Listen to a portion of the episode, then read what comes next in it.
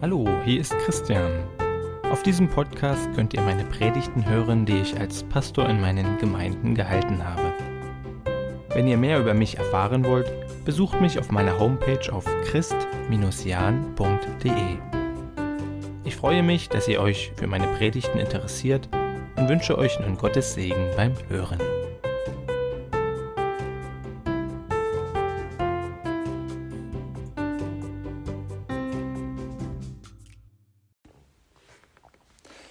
Ich habe euch heute noch mal ein Wunder von Jesus mitgebracht, welches Johannes in seinem Evangelium erzählt. Es ist das siebte und letzte Wunder und ja damit das große Finale, wenn man so möchte, welches Johannes uns ja aufschreibt. Johannes sagt ja selbst am Ende seines Buches, dass er sieben Wunder auswählt, damit Glauben geschaffen wird. Ja, damit die Leute an Jesus glauben als den Sohn Gottes, als den Retter, als denjenigen, der uns neues Leben schenken möchte.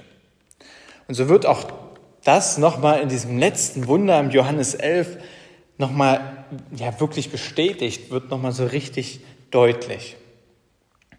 Ich möchte mit euch, wie gesagt, Johannes 11 ähm, einmal durchgehen. Es sind die Verse 1 bis 46 und im Grunde noch die Verse danach, also ein recht langer Abschnitt.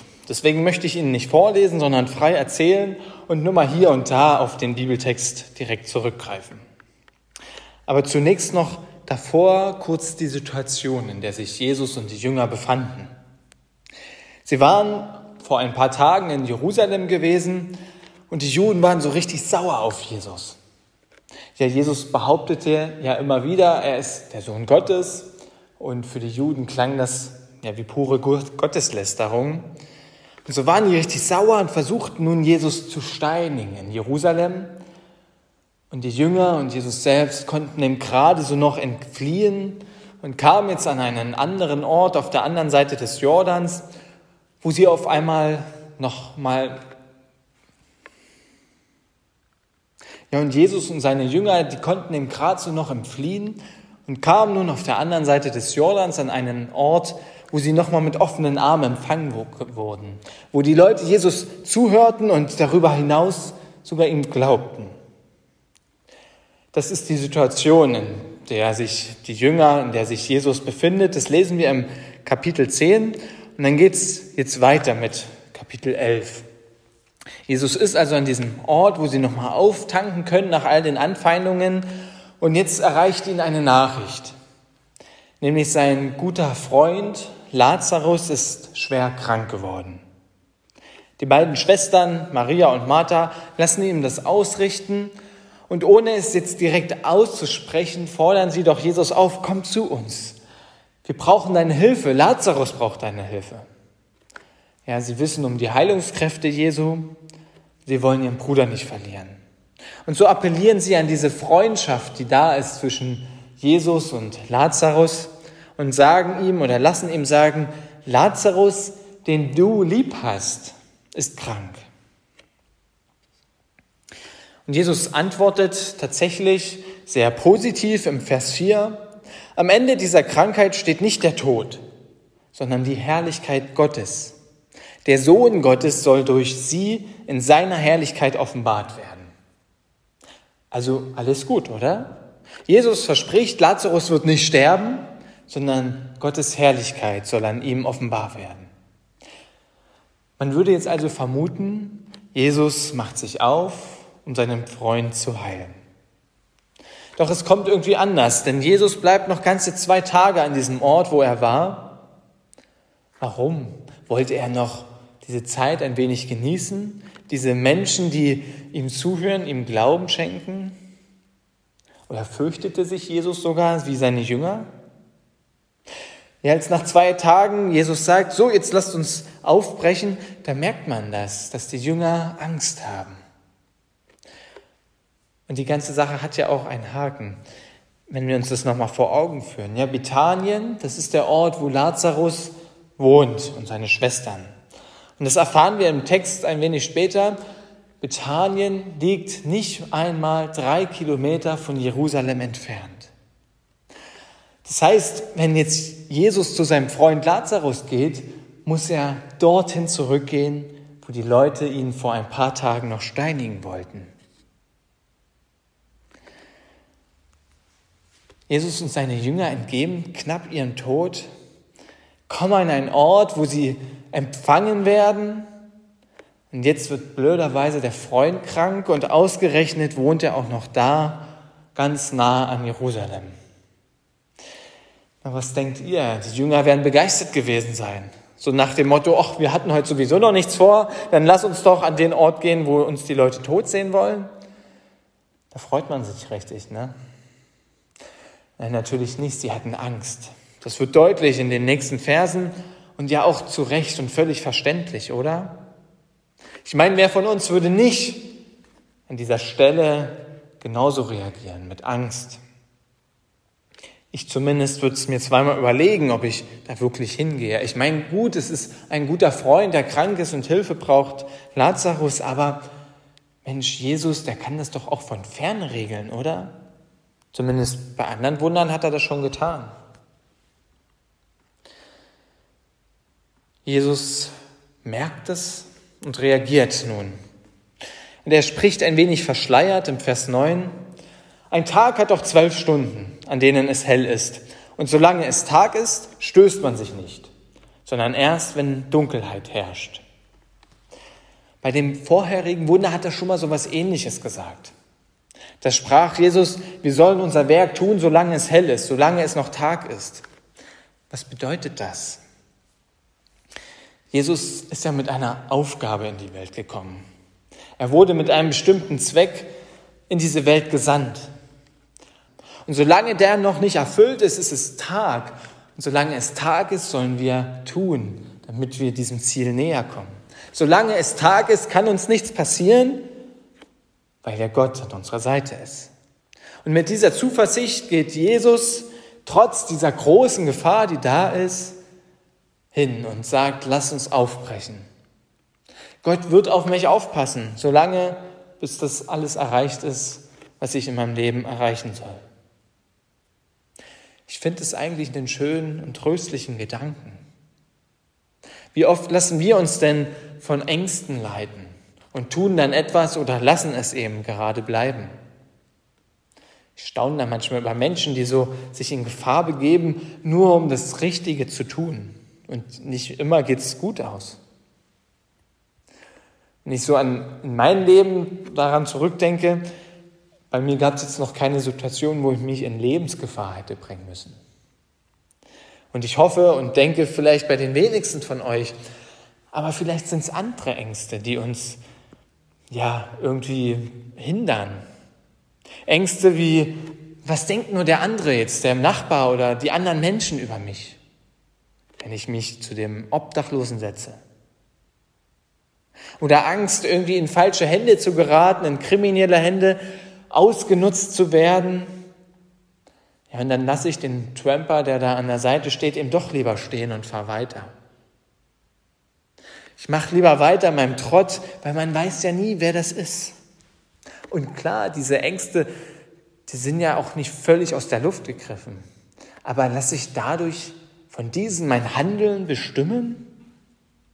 Also ich kenne das immer wieder in meinem Leben, dass es so Punkte gibt, ja, wo ich mich so ein Stück weit entscheiden muss. Wo im Grunde alles dafür spricht, das einfach sein zu lassen, die Füße stillzuhalten, vorbeizufahren, weiterzumachen. Und wenn, dann gibt es nur diese eine Sache, die irgendwie dagegen spricht, nämlich das Wissen, dass es nicht richtig wäre. Jesus lässt sich hier nicht von seiner Angst leiten, von der Gefahr, sterben zu können. Nein, er macht sich auf. Frage ist, wir auch? Wovon lassen wir uns leiten? Man könnte nun einwenden, aber warte mal, Jesus selbst hat doch auch zwei Tage gewartet, bis er losging. Also hatte er doch anscheinend auch vielleicht Angst. An dieser Stelle will ich nur so viel sagen. Warum Jesus wartete, hat, glaube ich, einen völlig anderen Grund. Er bleibt nicht, weil er sich fürchtet, nein, ganz im Gegenteil. Doch später, wenn wir so die Geschichte durchgehen, wird es noch viel deutlicher. Deswegen will ich ganz am Ende darauf nochmal eingehen, warum Jesus hier wartet und sich nicht aufmacht. Die Jünger haben Angst, bekommen jetzt zwischendurch noch mal ein wenig Hoffnung, dass ihnen das alles erspart bleibt, denn Jesus sagt, Lazarus ist eingeschlafen. Und sie denken, oh ja, klasse, Lazarus ist in den Genesungsschlaf eingegangen, also ihm geht es deutlich besser und er wird sich jetzt erholen, ganz ohne Jesu Hilfe. Also müssen wir ja gar nicht hin. Aber Jesus enttäuscht sie sofort und sagt frei heraus, nein, das meine ich nicht, sondern Lazarus ist gestorben. Und er schließt einen ja, paradoxen Satz im Vers 15 an und sagt, aber euretwegen bin ich froh, dass ich nicht dort war, weil ihr auf diese Weise an mich glauben werdet. Doch jetzt wollen wir zu ihm gehen. Hier wird gleich nochmal deutlich, ne, worum es Jesus und auch Johannes geht. Es geht darum, dass sie an ihm glauben, dass sie an Jesus als Sohn Gottes festhalten. Und gleichzeitig lässt er keinen Zweifel daran, dass Jesus hier irgendwie noch was vorhat. Nein, der Freund ist tot. Auch da könnte man ja jetzt sagen, gut, sie brauchen Jesu Hilfe nicht mehr, aber nein, lasst uns zu ihm aufbrechen. Also, da, da ist noch was, da ist noch mehr, was Jesus vorhat. Er sieht sogar das Positive, denn so können die Jünger ihn in noch größerer Vollmacht erleben, wie sie es sonst getan hätten, wenn er nur Lazarus geheilt hätte. Thomas ist nun der Einzige, der sagt, okay, lasst uns gehen. Nur diese Zuversicht, die Jesus hat, die besitzt Thomas anscheinend nicht. So bricht er mit den Worten auf, lasst uns gehen, damit wir mit ihm sterben. Also er rechnet damit, dass Jesus und auch sie getötet werden würden in Jerusalem bzw. Bethanien nahe Jerusalem. Ich finde das schon bezeichnend, dass er dennoch diesen Weg mitgeht. Dieser Zweifler Thomas auf einmal ganz mutig. Der zweifelnde Thomas bereit bis in den Tod zu gehen. Das ist so das erste Thema in diesem Abschnitt, was ich hier sehe. Was bestimmt mein Handeln? Es ist die Angst oder diese Zuversicht im Glauben. Dann machen sich Jesus und seine Jünger also auf. Und auch da scheinen sie es wieder nicht allzu eilig zu haben. Denn als sie ankommen, lesen wir, liegt Lazarus bereits vier Tage in der Grabhöhle. Ja, also ist vermutlich so vier bis fünf Tage tot, denn die Grablegung versuchte man dort möglichst am selben Tag hier zu vollziehen. Ja, und die Angehörigen, die reisen eben dann so nach dieser Grablegung zu den ja, Angehörigen, um sie zu trösten. So auch hier, so lesen wir das in Vers 19, viele Juden waren zu Martha und Maria gekommen, um sie über ihren Bruder zu trösten. Und als Jesus sich jetzt auch Bethanien nähert, erfährt als erstes Martha davon. Und sie läuft ihm entgegen. Und sie sagt zu ihm, im Vers 21 steht das, Herr, sagte Martha zu Jesus, wenn du hier gewesen wärst, wäre mein Bruder nicht gestorben. Aber auch jetzt weiß ich, was immer du von Gott erbittest, wird er dir geben. Dein Bruder wird auferstehen, gab Jesus ihr zur Antwort. Ich weiß, dass er auferstehen wird, erwiderte Martha. Das wird an jenem letzten Tage geschehen bei der Auferstehung der Toten. Da sagte Jesus zu ihr, ich bin die Auferstehung und das Leben. Wer an mich glaubt, wird leben, auch wenn er stirbt. Und wer lebt und an mich glaubt, wird niemals sterben. Glaubst du das? Ja, Herr, antwortete Maria, ich glaube, dass du der Messias bist, der Sohn Gottes, der in die Welt kommen soll. Es geht darum zu glauben, dass Jesus der Retter ist, derjenige, der Leben schenkt. Und das selbst mitten im Leid. Martha ist zunächst enttäuscht von Jesus, dass er nicht gekommen ist, um ihren Bruder zu retten. Aber sie wirft ihn Glauben nicht weg. Nein, sie sagt weiterhin, ich glaube. Es lief absolut nicht so, wie sie sich das erhofft hätte. Jesus war nicht da, aber sie hält fest, dass Gott noch einen größeren Plan haben könnte. Ja, sie sagt, egal was du von Gott bittest, wird er dir geben. Und sie läuft ihm entgegen, diesem Jesus. Sagt nicht, mit dir möchte ich nichts mehr zu tun haben. Nein, sie läuft ihm entgegen, um ihr Innerstes ihm anzuvertrauen. nämlich diese Enttäuschung über sein Nicht-Eingreifen. Jesus, du hättest doch meinen Bruder heilen können. Warum warst du nicht da? Sie glaubt und geht im Leid zu Jesus. Ich denke, das kann uns Vorbild sein. Wie gehen wir denn mit Leid um? Mit Situationen, die wir uns so ganz anders, anders erhofft hatten? Schmeißen wir hin und sagen, ha, mit dir möchte ich nichts zu tun haben? Oder gehen wir zu Gott hin und drücken ihn unsere Enttäuschung aus, unsere Fragen, vielleicht auch unsere Vorwürfe? Jesu Antwort, Lazarus würde auferstehen, muss für Martha zunächst wie ein billiger Trost gewirkt haben. Wahrscheinlich hat sie diese Worte schon von vielen anderen gehört, aber was hilft es denn, wenn ihr Bruder irgendwann mal ähm, auferweckt werden wird? Er fehlt auch jetzt. Der Schmerz ist doch jetzt da. Und so drückt sie das auch aus und sagt, ja, Jesus, das weiß ich doch schon längst. Ja, du warst nicht hier, erzählst mir jetzt nur das, was mir alle anderen sagen, also von dir hatte ich mir schon mehr erhofft. Und dann passiert etwas, nämlich Jesus offenbart sich ihr. Inmitten dieser Vorwürfe, inmitten dieses Haderns und dieses Ringens mit Gott, offenbart sich Jesus und sagt, ich bin die Auferstehung und das Leben. Und Martha anscheinend merkt in diesen Worten diese Kraft Gottes und sie spürt irgendwie etwas, ja, sie begegnet Gott, sie begegnet Jesus. Ihr Schmerz, ihre Trauer, die sind nicht verflogen, aber sie scheint getröstet zu sein. Denn diese ihre Erfahrung will sie nun auch ihrer Schwester ermöglichen. Und so läuft sie schnell nach Hause und sagt, Maria, du musst zu Jesus, er will dich sehen. Sie will, dass Maria auch zu Jesus kommt, auch diese Begegnung mit ihm bekommt und erfährt. Sie macht es heimlich, damit all die Trauergäste das nicht mitbekommen und Maria eben allein mit Jesus sein kann. Und ja, sie geht hin und stellt Jesus im Grunde genau die gleiche Frage. Wo warst du nur, Jesus? Ich behaupte, das ist vielleicht die einzig wirklich ehrliche Frage, die wir im Leid an Gott stellen können. Wo warst du? Bei Maria kommt es jetzt aber nicht zu dieser Begegnung wie bei Martha.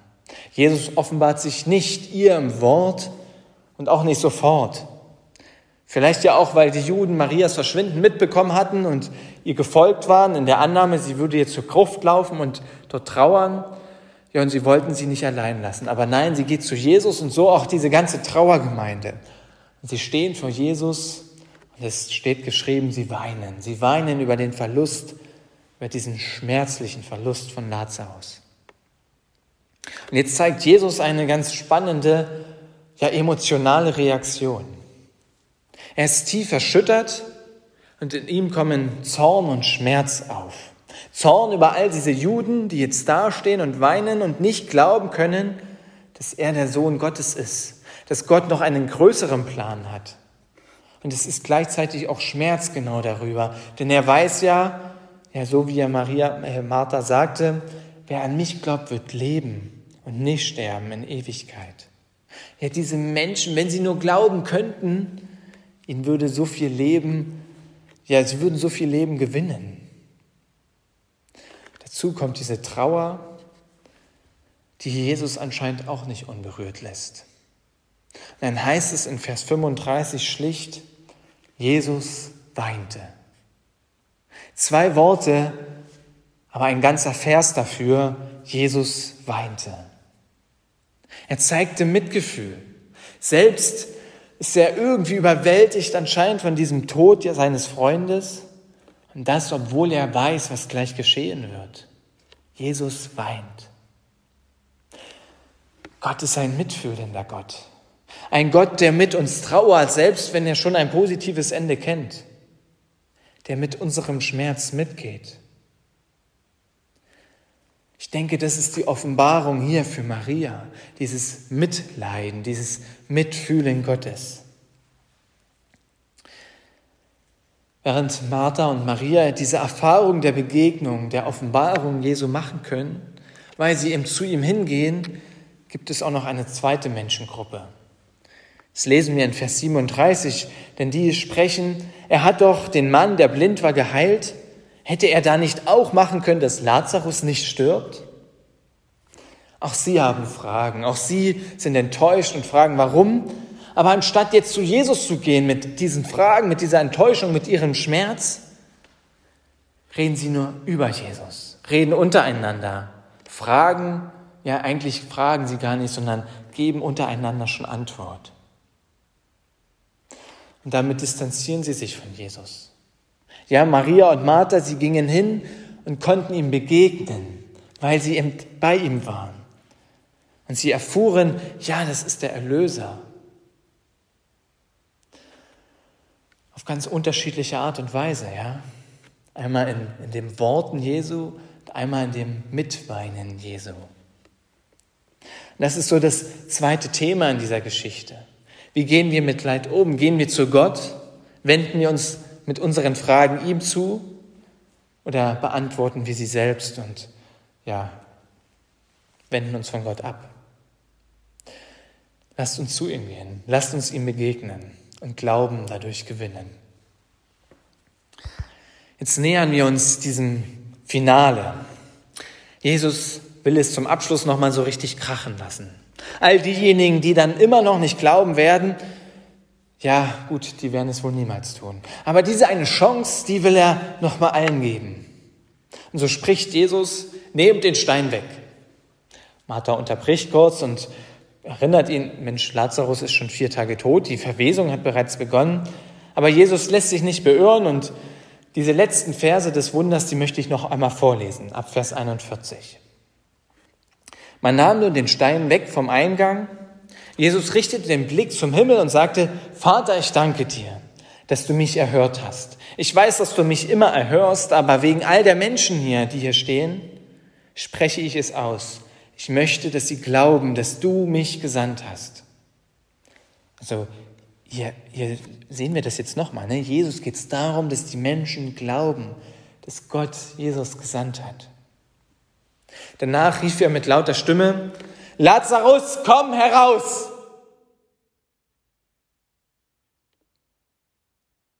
Es muss eine Totenstille gewesen sein. Der Tote trat heraus. Füße und Hände mit Grabbinden umwickelt und das Gesicht mit einem Tuch verhüllt. Befreit ihn von den Tüchern und lasst ihn gehen, befahl Jesus den Umstehenden. Viele von den Juden, die zu Maria gekommen waren, um sie zu trösten, glaubten an Jesus, als sie das Wunder sahen, das er an Lazarus getan hatte. Einige aber gingen zu den Pharisäern und berichteten ihnen, was Jesus getan hatte. Das letzte Zeichen. Es ist tatsächlich ein großes Finale. Unglaublicher als jedes andere Wunder zuvor lässt er Lazarus von den Toten auferstehen. Der bestätigt seine Worte an Martha, wer an mich glaubt, wird leben, auch wenn er stirbt. Aber so wie Jesus wohl auch schon vermutete, teilt sich die Menge in zwei Gruppen. Ja, viele glauben an Jesus, aber eine andere Gruppe läuft zu den Pharisäern, zu denjenigen, die Jesus tot sehen wollen. Also dieses letzte Zeichen ist so eine, eine, so eine Art Katalysator. Jetzt zeigt sich, wer glaubt und wer sich wohl bis aufs Äußerste dagegen wehren wird. Relativ am Anfang hatten wir gelesen, dass Jesus, nachdem er die Botschaft bekommt, dass Lazarus krank ist, dass er noch zwei Tage an diesem Ort bleibt. Und ich hatte versprochen, ich will am Ende darauf nochmal eingehen und das will ich jetzt also tun. Weil ich denke, das eröffnet auch nochmal eine neue Perspektive auf diese gesamte Geschichte. Jesus lässt sich meiner Meinung nach aus ja, drei Gründen Zeit. Zum einen, und so sagte er es selbst seinen Jüngern, ist es ihm so möglich, ein noch viel größeres Wunder zu vollbringen.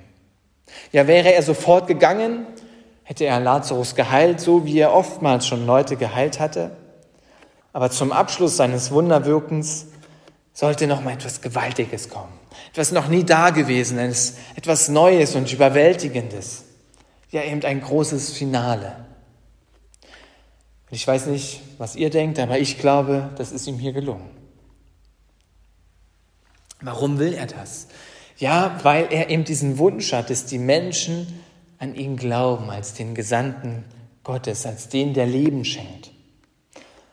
Und deswegen nochmal dieses große Wunder, nochmal diese letzte eine Chance.